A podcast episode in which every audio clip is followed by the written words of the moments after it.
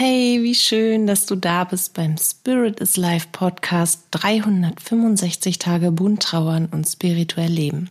Hier bekommst du täglich hilfreiche Impulse auf deiner Trauerreise und eine Menge Wunder auf deinem Weg. Bist du dabei?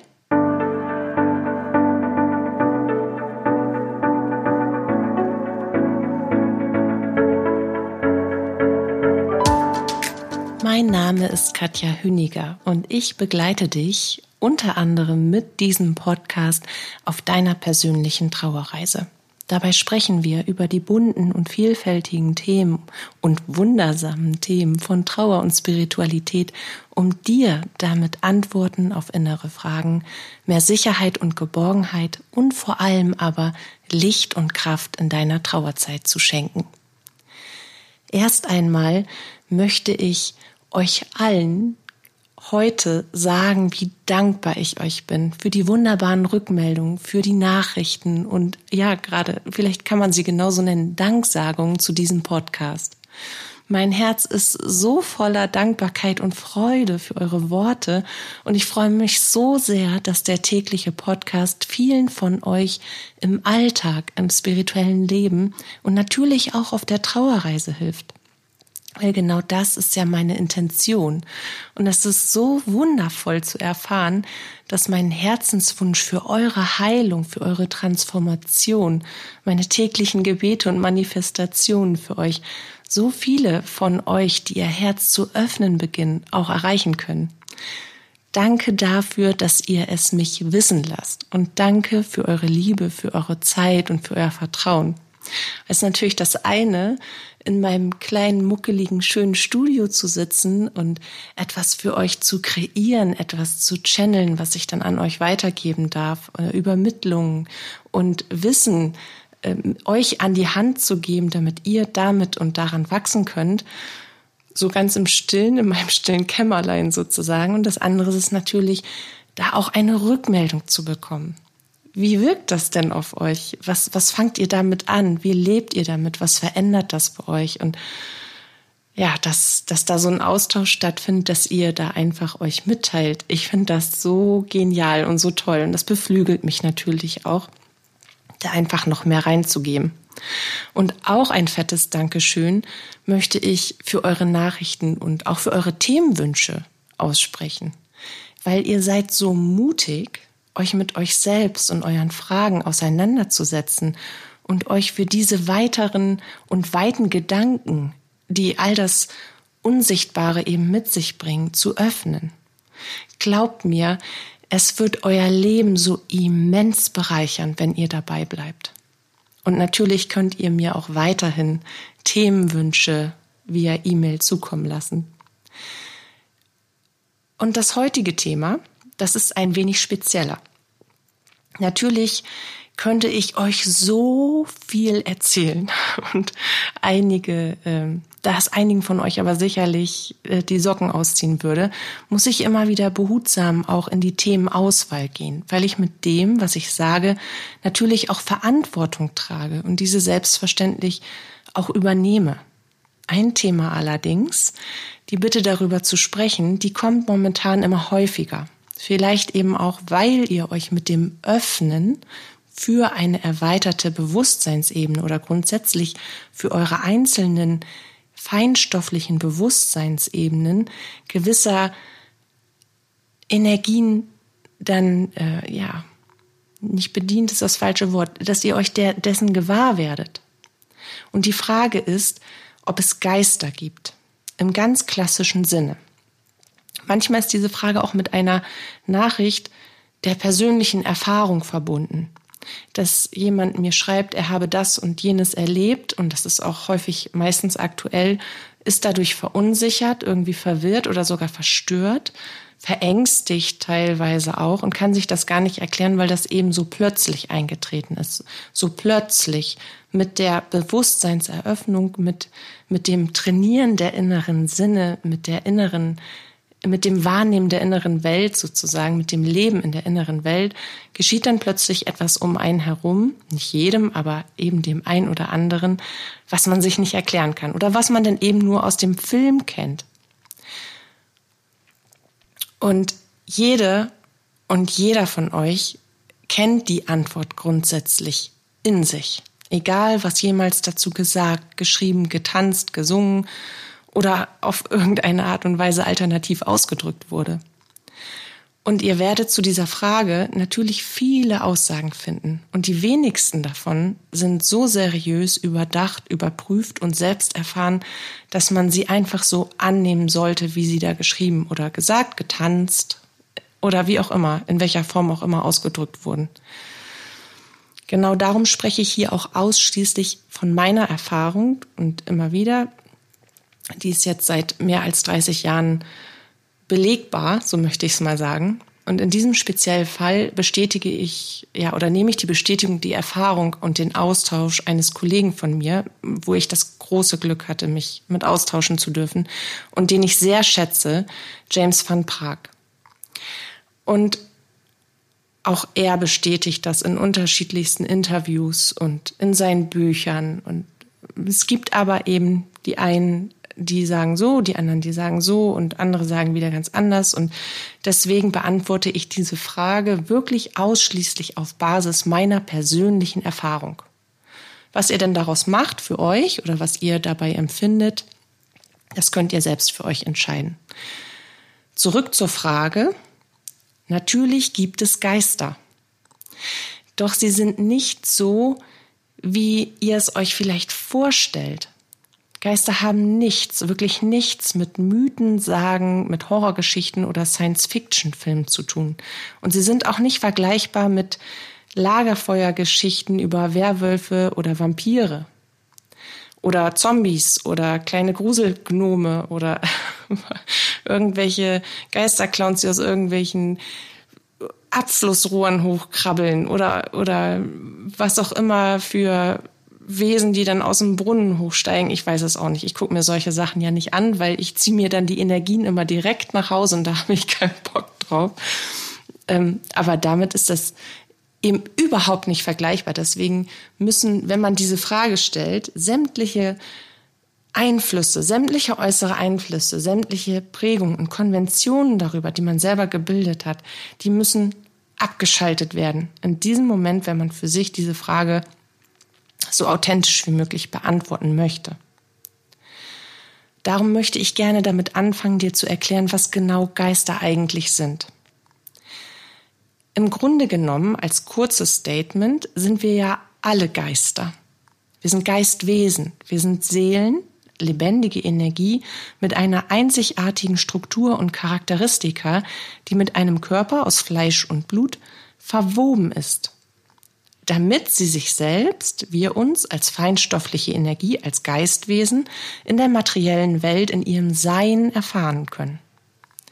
Und wenn wir uns erfahren haben, wenn wir all unsere selbstgewählten Aufgaben erledigt haben, dann bedanken wir uns bei unserem Körper zu genau dem für uns und unsere, unser Geistwesen richtigsten Zeitpunkt und treten ohne zu zögern in die geistige Welt, in das geistige Leben ein. Wir treten den unmittelbaren Weg nach Hause an. Wir lösen uns also von unserem weltlichen Instrument, dem Körper und damit auch von der schweren und dichten Energie der physischen Ebene. Und das tun wir nicht nicht in unserem rationalen Bewusstsein. Und manchmal passiert das Ganze so schnell, dass unsere Seele das gar nicht so flott realisiert oder mitbekommt und dass die Umstände so dramatisch sind, das drumherum, die Umgebung, dass unser weltliches Bewusstsein das Überbewusstsein überlagert. Aber da gehe ich gleich noch drauf ein. Nur ich möchte gern, dass du dir das nicht so vorstellst, als ob wir jetzt bewusst uns entschließen, aus unserem Körper herauszutreten und den Weg nach Hause anzutreten. Das ist ein, ein sehr ineinander fließenden fließender Prozess, der erstmal in ein Körperbewusstsein mündet, der Übertritt selber, indem wir uns im besten Fall in dem Moment, nachdem wir unseren Körper verlassen haben, darüber bewusst werden. Deswegen ist das die erste Phase des Sterbens, des Todes sozusagen. Die erste Phase des Übertritts in die geistige Welt ist das Körperbewusstsein. Dass wir als Geist, als Geistkörper uns darüber klar werden, vielleicht, dass wir, dass wir erfahren, dass wir leben ohne Körper, dass wir quasi aus unserem Körper aussteigen und dass unser Energiekörper das exakte Ebenbild unseres jetzigen fleischlichen Körpers ist. Und dass wir mit der Zeit, wenn wir das, wenn uns, wenn wir das gerafft haben, dass wir, dass wir leben, und das ist ja das eine, das zu wissen, das andere ist es eben, das zu erfahren, dass wir unseren jenseitigen Körper auch in einem Alter unserer Wahl darstellen können, dass wir immer so aussehen können, dass wir uns immer so repräsentieren oder zeigen, wie es uns am besten gefällt oder wie wir etwas damit demonstrieren wollen. In der Regel zeigen wir uns später, also nach einiger Zeit, in der wir uns mit unserem ja, also nach einiger Zeit, wo wir uns quasi damit identifizieren können, dass wir jetzt lebendige Energie sind, dass wir Geistwesen sind, in, zu einem Zeitpunkt, wo wir uns mit unserem Körper, mit unserer Optik, mit unserem Aussehen, mit unserem Leben am wohlsten gefühlt haben. Und wenn wir Kontakt in die materielle Welt aufnehmen, sprich zu unseren jenseitigen Lieblingsmenschen oder zu einem Medium, dann und wir wollen etwas Spezielles übermitteln, dann zeigen wir uns auch manchmal in bestimmten Phasen unseres Lebens oder wir zeigen uns zu dem Augenblick, als wir gerade verstorben sind, als, als kurz bevor wir hinübergegangen sind, um etwas Bestimmtes zu übermitteln, um etwas Bestimmtes auszudrücken oder zu demonstrieren. Also grundsätzlich kann man sagen, sobald wir in die geistige Welt eingetreten sind, kann man uns als feinstoffliche Energie, als Geistwesen genauso als Geister bezeichnen. Doch das ist nicht das, was wir mit dem Ausdruck verbinden. Für uns sind Geister in unserer Vorstellung hier unten auf der Erde in der Regel wenig mit dieser Thematik auseinandergesetzt, wenn wir mit der Frage konfrontiert werden, ob wir meinen, dass es Geister gibt, dann denken wir an herumspukende, heulende, polternde und beängstigende, irgendwie bösartige Geistwesen, die aus feinen Nebelwolken bestehen oder, oder durchscheinende Körper, die irgendwie gruselig verzerrt sind. Und das ist dann quasi schon die intrinsische, die emotionale, die gedankliche, über, aus Prägung und Überzeugung und Einflüssen basierende Basis, auf der wir anfangen, diese Frage zu beantworten. Und deswegen meinte ich am Anfang, alles weg. Alles weg damit und wirklich versuchen, neu kennenzulernen, sich neu mit dieser Frage auseinanderzusetzen. Soweit, so gut. Weil auch diese Vorstellung von Herumspukenden ist nicht falsch, aber so auch nicht ganz korrekt. Sie wurde erzeugt durch zu viel Einfluss von Medien, von Spukgeschichten und einer blühenden Fantasie so einiger Autoren. Doch ganz so falsch ist, ist diese Vorstellung eben auch nicht. Weil man sagt ja, an jeder Geschichte ist meistens etwas dran und auch in, an der Frage und an der Vorstellung, was ist denn ein Geist, ist natürlich auch ein bisschen was davon dran. Und das möchte ich gerne erklären. Man unterscheidet in der Regel zwischen Seelen, die im Licht sind, die also wirklich vollständig in die geistige Welt eingegangen sind und damit auch in die geistige Hochfrequenz und Schwingung, und Seelen, die noch erdgebunden sind. Also Seelen, die den Weg ins Licht aus unterschiedlichen Gründen noch nicht für sich gewählt haben. Erdgebundene Geister sind nicht hier, um uns in Angst und Schrecken zu versetzen. Das möchte ich klarstellen. Da sie allerdings noch nicht im Licht sind, stecken sie ein wenig zwischen der irdischen Dimension und der geistigen Welt fest. Und das ist der Grund, warum sie auf uns häufig so bedrohlich wirken, so angsteinflößend, wenn wir sie dann wahrnehmen. Aber das ist es ist so, dass sie halt noch nicht grundlos noch nicht im Licht sind. In der Regel werden erdgebundene Seelen von Gefühlen wie Angst, Wut, Sorge, Verwirrung, Schuld, Schmerz, von Demütigung, von dem Gefühl, zu Unrecht bestraft worden zu sein oder von einem starken Liebeskummer oder einer Menge anderer Gefühle, die wir für uns als negativ definieren würden, begleitet.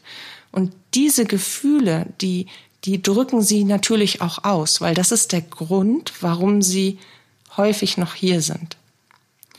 Es kommt auch nicht selten vor, dass eine Seele nicht bemerken möchte, dass sie verstorben ist, dass sie ihren eigenen Tod schlicht ignoriert und deshalb auch erdgebunden bleibt weil es da etwas gibt, das noch zu klären, das noch zu erledigen ist, weil da plötzlich etwas auf ihren Weg gepoltert wurde, was sie wo, womit, wo sie so mit ihrer rationalen Bewusstseinsebene dran festklammert, dass das erst geklärt werden muss. Und es kann auch schlicht und ergreifend sein, dass das die Sorge ist, dass man die Hinterbliebenen noch nicht in ihrer Trauer allein lassen kann, dass der Tod eben, gerade wenn er plötzlich gekommen ist, auf einer Bewusstseinsebene wahrgenommen wird, die, die ganz fern von unserem Überbewusstsein liegt. Und dann versucht eine Seele, die eigentlich schon wieder in ihrer feinstofflichen Existenz ist, menschlich dagegen anzukämpfen.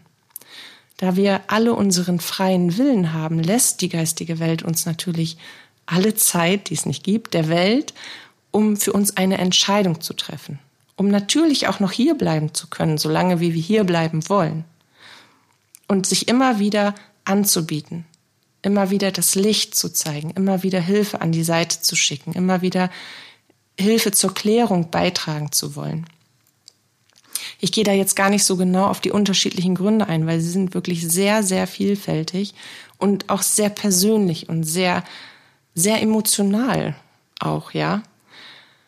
Es kann auch zum Beispiel sein, dass eine Seele so plötzlich verstorben ist und dass dieser Tod so dramatisch war oder in einem Umfeld, das so angsteinflößend war, wie im Krieg zum Beispiel, dass diese Seele, wenn sie in Kriegseinflüssen und Umständen im unmittelbaren Kampf mit dem in Anführungsstrichen Feind sozusagen, ähm, dass, dass die Seele, wenn die Seele in dieser Zeit verstorben ist, dass, dass dass sie in ihrer Zeit, wie soll ich das sagen? Ich empfinde das immer so, dass sie in ihrer Zeit hängen bleibt.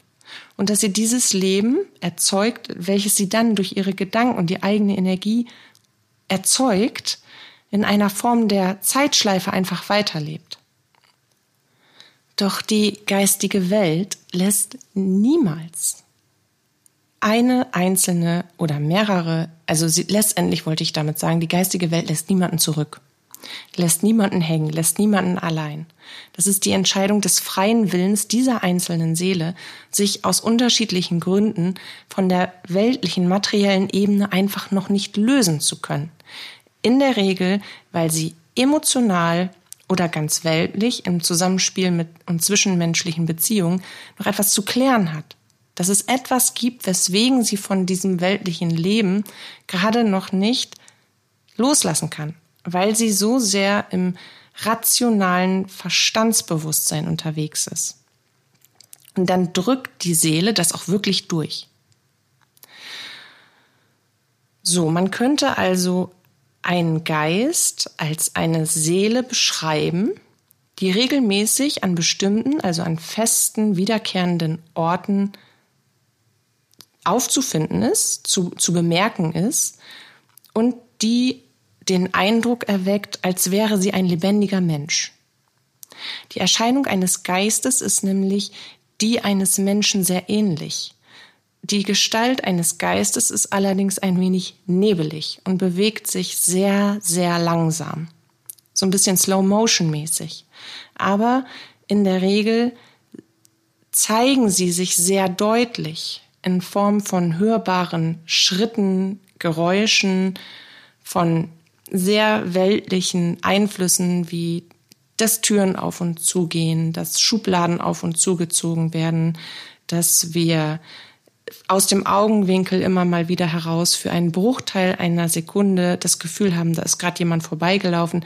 Also sie materialisieren, sie verdichten ihre Energie so sehr, dass man jedes Schema dieser, diese, dieses Geistes, dieser Seele auch sehen kann, ganz objektiv mit den eigenen Augen. Dass man sehen kann, welcher Haarschnitt, welche Haarfarbe, ist, ist diese Seele zeigt die sich gepflegt? Welche Kleidung trägt sie? Gibt es Merkmale, Narben, Muttermale? Ähm, deutet etwas auf die Todesursache hin? Ja, sowas. Also man, man erkennt quasi jedes Detail. Und man nimmt die Seele, ein, ein Geist, eine erdgebundene Seele, über die inneren Sinne, aber eben auch ganz objektiv über die äußeren Sinne wahr. Und das ist der Unterschied zu einer Seele, die im Licht ist, die wir zu 95 Prozent über die inneren Sinne wahrnehmen. Einfach weil sie in ihrer Hochfrequenz auf diese Art und Weise lebt, weil sie sich so mitteilt, weil das die einzige Möglichkeit ist, in der Hauptsache, wie eine Seele, die in der geistigen Welt eingebettet ist, kommuniziert. Über unsere inneren Sinne, über ihre wahre Natur, einfach weil sie die weltliche Ebene mit all ihrer Energie komplett verlassen hat. Und eine erdgebundene Seele hat das eben nicht. Die ist mit ihrer Hauptenergie auf einer Ebene der materiellen, der erdgebundenen Energie. Die hängt irgendwo zwischen geistiger Energie, also geistiger Welt, und irdischer Dimension. Irgendwo dazwischen ist quasi ihre Frequenz und ihre Schwingung zu finden. In der Regel verändert sich auch die Raumtemperatur, wenn ein Geist in der Nähe ist. Das ist so ziemlich das erste Merkmal, woran man das merkt. Es wird kühler, ganz plötzlich. Die Energie um einen herum, die wird spürbar fester, irgendwie dichter. Und man kann häufig einen kurzen Windhauch spüren. Sowas wie, wie, ein, wie ein Pusten im Nacken, das habe ich häufig. Und ja, oder auch so, so ein Kälteschauer, dass wir so eine Kältegänsehaut bekommen. Ja, also die Luft um einen herum wird deutlich kühler, als würden wir aus einem, von einem schönen Sommerspaziergang von draußen in einen, in einen klimatisierten Bereich gehen, ohne das zu wissen, dass wir das tun. Das ist so dieses Huch, hier ist aber frisch. Und ich glaube, damit ihr das besser versteht, damit ihr da keine Angst vor haben müsst, möchte ich euch einen sehr sanften Kontakt dazu beschreiben. Den hatte ich vor es ist ein sehr eindrucksvoller Kontakt gewesen, weil er sehr, sehr lang war. Er hat sich, ich glaube, über sechs oder sieben Stunden hingezogen. Und der war so 2006, 2007, 2008 irgendwo so in diesem, in diesem Radius. Da habe ich den Kontakt zu einem verstorbenen Sohn hergestellt. Ich versuche das jetzt mal ganz breit zu fächern, damit ich möglichst keine persönlichen Details weitergebe, weil das ein sehr dramatischer tot war, des Kindes, also des, des Jungen, des jungen Erwachsenen, der ist bei einem Autounfall ums Leben gekommen. Und als ich bei der Mutter zu Hause war, schönes großes Haus, eigentlich so dieses, der Sohn wurde auch aus einer Form des perfekten Lebens rausgerissen. Das war das Dramatische. Es war einfach alles gut die Zeugnisse waren gut, der Ausbildungsplatz war gefunden, das duale Studium war eingetütet. Also es lief alles. Diese, diese Familie hatte den, hatte den totalen Lauf. Und als ich dann da ankam, um den Kontakt herzustellen, war das ein Scherbenhaufen. War das wirklich, ich, ich kann das, kann das ganz schwer beschreiben, weil man hat gemerkt, dass die, dass die Mama, dass die Mutter dieses, dieses Jungen, dieses jungen Erwachsenen so zerbrochen war, dass ich sie kaum noch auf einer, auf einer, also so, so, so manisch teilweise schon, dass sie, dass ich sie erstmal ganz schwer erreichen konnte. Also erstmal mussten wir eine Basis bilden, um diesen Kontakt überhaupt herzustellen, weil sie natürlich immer wieder völlig aufgelöst in die eine, wie so ein Flummi, wie so ein Flipperautomat, von der einen in die andere emotionale Richtung schoss und wir uns da erstmal einstimmen mussten, bis der Kontakt überhaupt stattfinden konnte. Das lag aber hauptsächlich auch daran, dass sie, dass ihr Sohn energetisch so präsent war in diesem Haus, dass dieses Gefühl, dass er nicht mehr da ist, diese Realität, dass er ist irdisch nicht mehr da, also er ist mit seinem Körper nicht mehr da, dass die gar nicht greifen konnte. Und dass die Mama dazu, davon nahezu wahnsinnig geworden ist, das kann ich sehr gut nachvollziehen, weil mir ging es bereits nach einer halben Stunde dort so. Es war kaum auszumachen. Die Energie des Jungen, die war so präsent, so erdgebunden stark, dass er in dem Moment, als ich den Kontakt aufgenommen habe, saßen wir in einer Sitzgruppe das Haus war riesig. Da gab es mehrere Sitzgruppen. Einmal im, neben dem Essplatz war quasi noch eine Sitzgruppe, im Wohnzimmer war die eigentliche Sitzgruppe und dazwischen war auch noch so eine, zwischen Wintergarten und, und Wohnzimmer war auch so eine, so eine, so eine Glasfront, also so, wie so eine Art Rundecke, so möchte ich es mal sagen, die auch schon komplett aus Glas war und die diese Bereiche so verbunden hat. Und da gab es eine ganz kuschelige, schöne Sitzgarnitur, so ein zwei, Zweierpaar Ohrensessel und da haben wir uns niedergelassen. Und jetzt muss ich mal eben kurz überlegen, wie ich, als ich den Kontakt aufgenommen habe, kurz bevor schon, habe ich gespürt, dass der Junge ungefähr drei Meter hinter mir stand. Das war aber wirklich so, wie wenn du dir vorstellst, das kennen wir alle, wir werden von jemandem intensiv beobachtet und drehen uns automatisch in diese Richtung um und dann begegnen sich die Blicke. Und nicht immer fühlt sich das angenehm an, wenn man beobachtet wird. Und diese Seele hatte durch, auch durch ihr junges Alter massiv damit zu kämpfen, diese Ebene jetzt zu verlassen, obwohl ihr bewusst war, obwohl dem Jungen bewusst war, dass er das sich überbewusst komplett selbst ausgesucht hat, war er aber so noch in dieser Entwicklung zu einem zu einem jungen Mann, also der war so grundsätzlich so materialistisch und weltlich geprägt. Und das war eben auch demonstrativ in dem sehr gehobenen Lebensstil, so möchte ich sagen, äh, wiedergespiegelt, dass er von dieser weltlichen Ebene einfach gar nicht loslassen konnte. Und zum anderen natürlich auch, weil er seine Mama nicht allein lassen konnte. Nur je näher ihr, er ihr kam, desto wahnsinniger ist sie geworden. Und der Kontakt begann damit, dass ich habe ich gesagt, dass er bei einem Autounfall verstorben war. Ich muss jetzt aufpassen, dass ich das so formuliere, dass das quasi, weil es ging damals ganz krass auch durch die Medien. Es war ein nicht selbst verschuldeter Unfall, so möchte ich es mal sagen. Und ich tauchte ein in diesen Kontakt und das, der ist mir deswegen so in Erinnerung geblieben, weil ich, weil das einer der Kontakte war, wo ich am intensivsten den Tod miterlebt habe. Den Tod dieses Jungen. Weil ich eben direkt in seiner Sicht, in seinem Körperempfinden im Auto saß und durch die Nacht gerast bin und jedes Detail erkannt habe und auch der Mama jedes Detail wiedergegeben habe und auch durchgesprochen habe, das habe ich gemerkt, dass ich, dass das nicht mehr ich war. Also dass auch wirklich jeder Funken von mir ganz langsam weggenommen wurde in diesem Kontakt. Und das ist immer etwas, wo ich dazwischen Pausen mache weil ich muss bewusst bleiben. Ich stehe nämlich in der Verantwortung, was will ich übermitteln, was darf ich übermitteln und wo ist eine Grenze. Und das ist mir sehr schwer gefallen, weil ich wirklich das Gefühl hatte, dass ich, dass ich komplett von diesem, von dieser männlichen Seele eingenommen wurde. Dass jeder, jeder Teil von mir selbst, weil ich ja nur in Anführungsstrichen der Kanal bin, dass der überlagert wurde. Und so saß ich in diesem Auto und raste quasi über die Landstraße und spürte auch körperlich das Ende. Und Gott sei Dank war das Ende körperlich ohne Schmerz. Komplett einfach, einfach raus. Einfach rauskatapultiert aus dem Körper. Als wäre auch die Seele mit dem Körper durch die Scheibe geflogen. Und dann direkt vom Körper gelöst. Und dieses, dieses Plötzliche, dieses Nicht-Kommen-Sehende in dem Alter, auf der materiell eingestellten Ebene, das hat diesem jungen Mann, der mal eben gerade ein paar Wochen seinen Führerschein hatte, dazu veranlasst, dass er nicht davon, von dieser erdgebundenen Ebene loslassen konnte.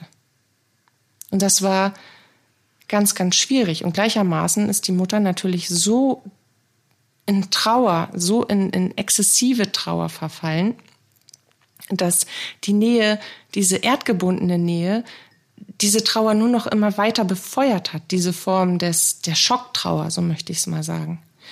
Und ich weiß noch, dass ich ihr einzelne Sequenzen wiedergegeben habe, welches Auto, welches Interieur, Bilder von dem Auto, die sie, wie ich das dann habe liegen sehen, und dann holte sie einen Ordner mit Polizeifotos raus, die sie eigentlich gar nicht hätte haben dürfen, und zeigte mir dann eben genau diese Bilder.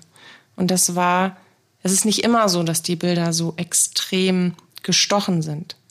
Weil oftmals ist das so eine, eigentlich ist das so ein liebevoller Fluss von Bildern, die, die beweisen, die übermitteln, dass sich das um diese oder jene spezielle Seele handelt, damit die Angehörigen das wissen. Und das war eher wie so ein Tatortbericht.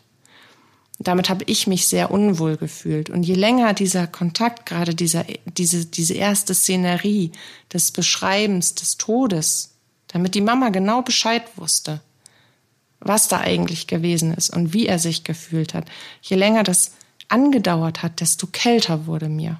Also ich hatte wirklich das Gefühl, als wäre ich von so einer Mauer von Kälte eingehüllt worden. Und das war auch der Grund, warum ich den Kontakt so ausufern habe lassen oder selber ausgereizt habe. Also ich habe normalerweise ist ein Kontakt bei mir nach, also wirklich aller, aller, aller, aller Obergrenze waren zweieinhalb Stunden. Dann ist wirklich Schluss, weil ein Kontakt ist sehr, sehr, sehr, sehr anstrengend. Und da hatten wir natürlich zwischendurch auch mal eine Kaffeepause gemacht, beziehungsweise eine Teepause und sind einmal in die frische Luft gegangen. Aber es war maßgeblich wichtig, dass er mit dieser noch erdgebundenen, dass er mit dieser Wut, mit dieser Ungerechtigkeit, was ihm widerfahren ist, auf einer Bewusstseinsebene, die er noch nicht erweitern hat können, dass er das alles rauslässt, um seine Energie zu transformieren, um auf das Licht zugehen zu können, um das alles loslassen zu können. Normalerweise machen die Seelen das dann, wenn sie im Licht sind, dass sie diese Dinge aufarbeiten, gerade diese Dinge, die ihnen menschlich gesehen zu Unrecht widerfahren sind oder die sie besonders verletzt haben, um ein tiefes Verständnis davon zu bekommen. Erdgebundene Seelen tun das vor Ort, live on stage in der Regel in Interaktion irgendwie mit einer Person, die ihnen helfen kann, diese, diese, diese Bewusstseinsebene zu verlassen, diese Denkebene zu verlassen, diese Gefühlsebene zu verlassen, um weitergehen zu können. Ja, und das war eines, das war auch einer der krassesten Kälteeinflüsse, die ich bisher empfunden habe. Genau deswegen habe ich dir, glaube ich, auch gerade diesen Kontakt als Beispiel gegeben, weil sich das sehr, sehr, sehr, sie sind da, so präsent, sie sind, sie sind da und sie spüren, sie fühlen sich menschlich an. Und trotzdem ist eine erdgebundene Seele nichts, was dir Angst machen muss, auch wenn es sich dann so bedrohlich anfühlt, eben weil sie in der Regel in einem völlig menschlichen Gefühl, in einem menschlichen Denk Denkverhalten, in einem menschlichen Bewusstsein feststecken, weil sie diese Ebene nicht verlassen können oder wollen. Und was du machen kannst, ist, dass du, wenn du das Gefühl hast, dass, dass eine Seele anders auf einer anderen Energieebene, also als erdgebundene Seele, irgendwie an deiner Seite ist, durch welchen Einfluss auch immer, dann kannst du natürlich auch in Gedanken zu ihr sprechen oder laut.